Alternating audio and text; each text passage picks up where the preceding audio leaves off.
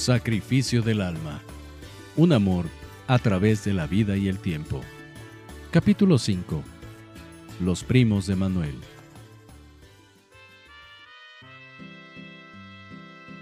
Las vacaciones de verano coincidieron para Mari Carmen, Olga y Manuel. Era una estupenda oportunidad para visitar a Pascal, hermano de Carmen, en un pueblo de un estado al norte de México, en medio de un paisaje desértico. Pascal se casó con Denis, una linda norteña que conoció en la universidad. Después se fueron a vivir a Torreón y su suegro les ofreció unos terrenos en Pueblo Nuevo, a donde se mudaron y comenzaron buenos negocios en las propiedades.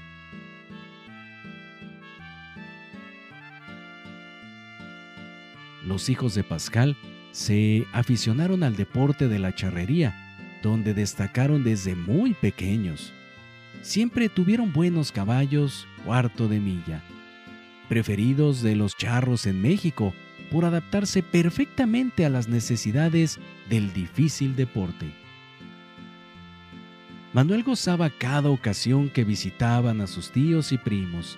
Gabriel y Armando siempre tenían caballos disponibles para Olga y Manuel, y en esta ocasión le tenían una sorpresa a su primo de la capital. Dorado, un caballo bayo que normalmente usaba Lorena, la tercera de sus primos. Lo entrenaron para que siguiera a Lobo, el caballo de Gabriel, sin ninguna atadura. El segundo día de estar en Pueblo Nuevo, organizaron una cabalgata a un ojo de agua a las faldas de un cerro como a 8 kilómetros del pueblo. Los cuatro jinetes salieron muy temprano a dar el paseo.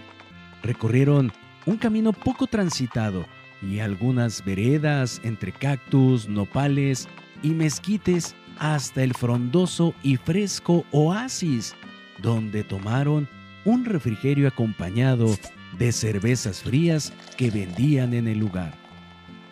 Manuel, de 21 años, no tuvo ningún problema en montar solo al hermoso caballo. Casi no movía la rienda, lo que entendió el caballo, siguiendo a los demás sin complicaciones. Manolo lucía un sombrero de charro que lo protegió del sol en todo el trayecto y provocó las miradas de no menos de tres muchachas en el pueblo.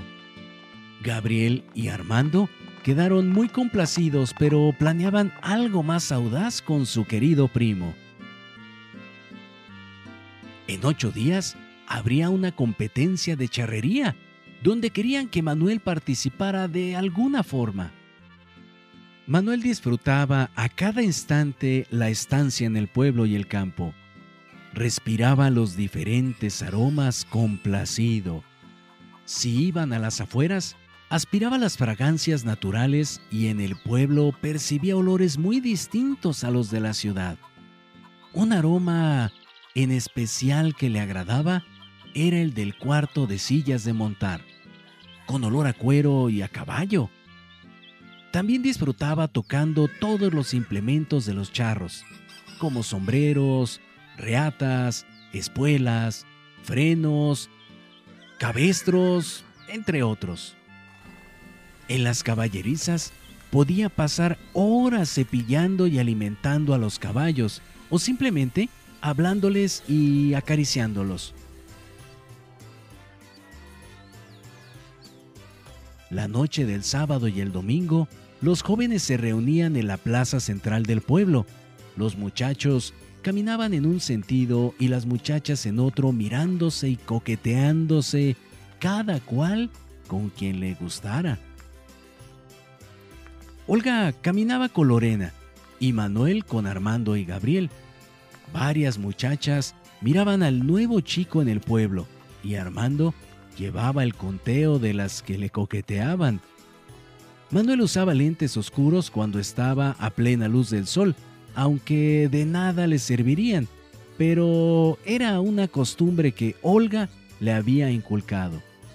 Cuando no los usaba, su disimulo en la mirada engañaba a mucha gente que nunca pensaba que fuera invidente. De esta manera, muchas jovencitas tratando de llamar su atención le daban su mejor sonrisa al bien parecido visitante. Olga gozaba algo similar, pero con la diferencia de que los muchachos eran escasos en ese pueblo, pues la mayoría migraban a Estados Unidos a buscar trabajo.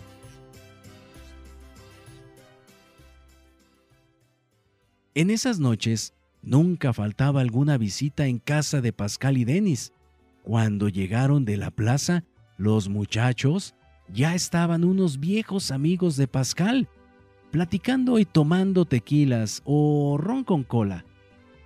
Después de las presentaciones, Manuel prefirió tomar una cuba libre y Olga un tequila, al igual que su prima.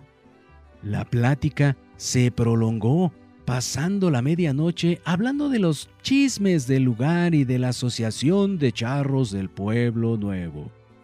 A la una de la mañana, las mujeres se disculparon y se fueron a dormir. Los hombres continuaron platicando. Hubo un momento de silencio y Rafael abrió de nuevo la plática con una pregunta. Entonces, ¿qué, compadre? Anímese. Vamos a entrarle. Hay mucho oro para todos. Está garantizado. He estudiado la relación por un año viendo mapas e investigando. No hay pierde. Se volvió a hacer otro silencio y Manuel buscó con disimulo el hombro de su primo para que le explicara discretamente, pero Gabriel habló fuerte y en confianza. Lo que pasa, primo, es que Rafael y Humberto tienen un manuscrito que guardó una tía, donde indica detalle el contenido de una carga de un botín de guerra que escondieron los revolucionarios en la sierra, con su ubicación exacta. Tanto el tío revolucionario como sus compañeros fueron muriendo pero doña Renata se quedó con la relación y nunca se atrevió a ir a buscarlo. Después murió la tía y Rafa y Alberto heredaron el manuscrito. Posteriormente, hace como cinco años, fueron a buscarlo, pero no pudieron llegar ni a la mitad del camino porque se necesitaba más equipo y tal vez unas 20 mulas para sacar el cargamento. Ese es el problema dijo Pascal señalando con el dedo. La caravana de camionetas y mulas llamaría la atención de los lugareños que no son unos indios mansitos. Los canijos cultivaban marihuana o amapola y matan a cualquiera que meta las narices en su territorio. Y si no son ellos, son los capos que los obligan a sembrar. No está nada fácil. No, compadre, dijo Alberto, tratando de sonreír para suavizar las cosas. Sí, ya fuimos y hasta donde entra la camioneta no hay plantíos. Después el terreno es de barrancas donde no se puede sembrar nada porque no hay agua. Además es pura roca y piedras. Rafa intervino apoyando a su hermano. No tenga miedo, compadre. Allá afuera está un tesoro esperándonos nomás para tomarlo. Claro que tiene su riesgo, pero pues hay que intentarlo. La cosa es que no lo siento mío y podría perjudicarme, reposó Pascal. Para ustedes es distinto y no lo discuto. Humberto tomó el relevo y agregó. Ese cuenta, compadre. Hay 38 barras de oro y 94 de plata, 350 pistolas, 220 rifles y dos ametralladoras. Tan solo una pistolita de colección puede valer del otro lado de mil a diez mil dólares. Pero existe la posibilidad de que no haya nada, replicó Pascal. ¿O no? La plática continuó hasta las 2 de la mañana. Manuel estaba sorprendido sin poder entender a su tío ante sus negativas. Después de que Humberto y Rafael se despidieron, Manuel le preguntó a su tío por qué no se animaban a buscar el tesoro y éste le contestó frente a sus dos hijos. Este asunto ya está bien pensado. Cuando conocí a Denis encontré mi tesoro. Después fui a buscarlo a Torreón porque estaba seguro de que era para mí y me lo traje a Pueblo Nuevo. Aquí creció, se multiplicó y me ha dado la felicidad que ni siquiera imaginaba. Mi tesoro es mi familia y mi trabajo, no hay más. El oro y la plata tal vez no me traerían otra cosa que problemas, tragedias y desdichas. Yo no le entro.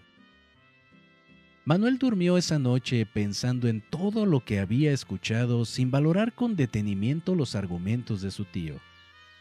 Desde la madrugada escuchó el canto de los gallos y el amanecer el trinar de cientos de pájaros. Todo era tan diferente en ese pueblo tan lejos de las ciudades. Los siguientes días montaron a caballo en el lienzo charro un corredor de 12 por 60 metros, rematado con un espacio circular de 40 metros de diámetro, rodeado de tribunas. Manuel ya había aprendido en ocasiones anteriores a correr el caballo por unos metros y después a frenarlo, haciendo que el animal rayara las patas traseras en el suave suelo del lienzo. Esta vez, con la ayuda de sus primos, lo intentó a una distancia mayor, frenando en el centro del rondel. Después de lograrlo, daban docenas de vueltas al círculo a una muy buena velocidad. Había momentos en que descansaba al centro del ruedo mientras sus primos practicaban el paso de la muerte, que consiste en pasarse de un caballo a otro en plena carrera. Originalmente esta prueba se realiza pasando a un potro salvaje, pero lo hacían con un caballo más dócil. Una tarde que no fue Olga al lienzo a montar, Manuel, cansado de esperar, sentado en el caballo, les gritó. Quiero hacerlo. Quiero hacer el paso de la muerte. Sus primos y otros dos charros no le prestaron atención, pero Manuel continuó pidiéndoles que le enseñaran. Después de un rato, Manolo ya estaba dando vueltas al círculo tratando de pararse en el lomo del caballo, intentando tomar el hombro de alguno de sus primos que trotaban a su lado. Para estar más seguros, lo intentaron con los caballos parados, y Manuel lo hizo sin problemas, saltando a las ancas del otro caballo, afianzándose al cuerpo de su primo. La agilidad de Manuel se debía a su práctica de deportes como gimnasia y lucha olímpica, que practicó desde hace seis años. Sus primos estaban sorprendidos y satisfechos con las indicaciones que Manuel ejecutaba en el segundo exacto. Llegó el momento de intentarlo. A un paso no muy rápido de los caballos, dando vueltas en el rondel, Manuel colocó sus pies en el lomo de dorado y se estiró a un lado para coger el hombro de su primo que cabalgaba pegado a su caballo. Todo iba perfecto, y cuando se lo indicaron, saltó a las ancas del otro caballo sin silla, bien afianzado de Gabriel. Todos gritaron vítores y chiflaban fuertemente felicitando a Manuel.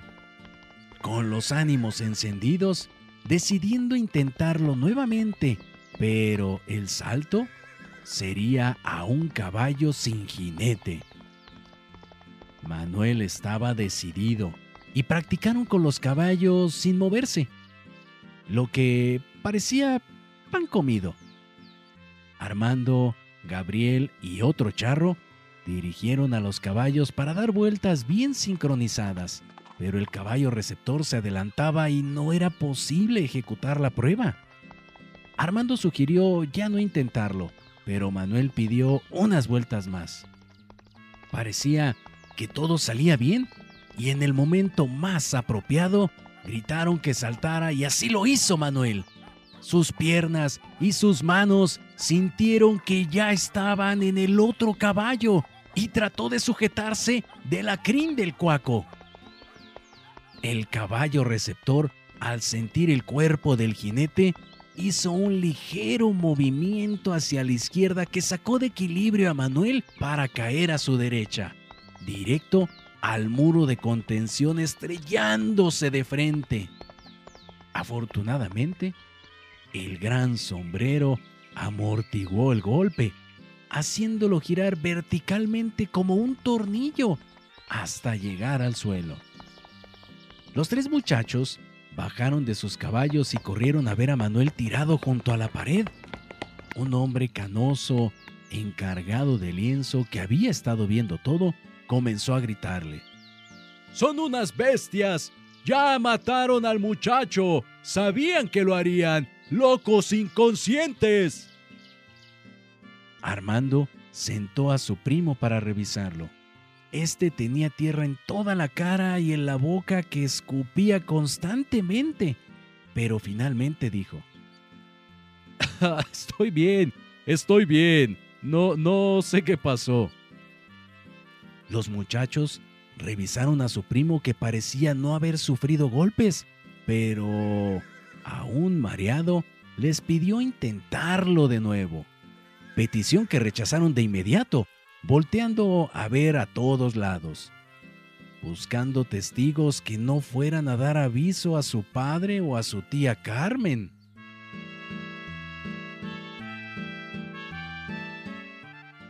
No te pierdas el próximo episodio de Sacrificio del Alma, un amor a través de la vida y el tiempo, escrito por Rubén Sobrino Prado. Esta obra está registrada y protegida por derechos de autor número 03 212 1025 1335 0700 01.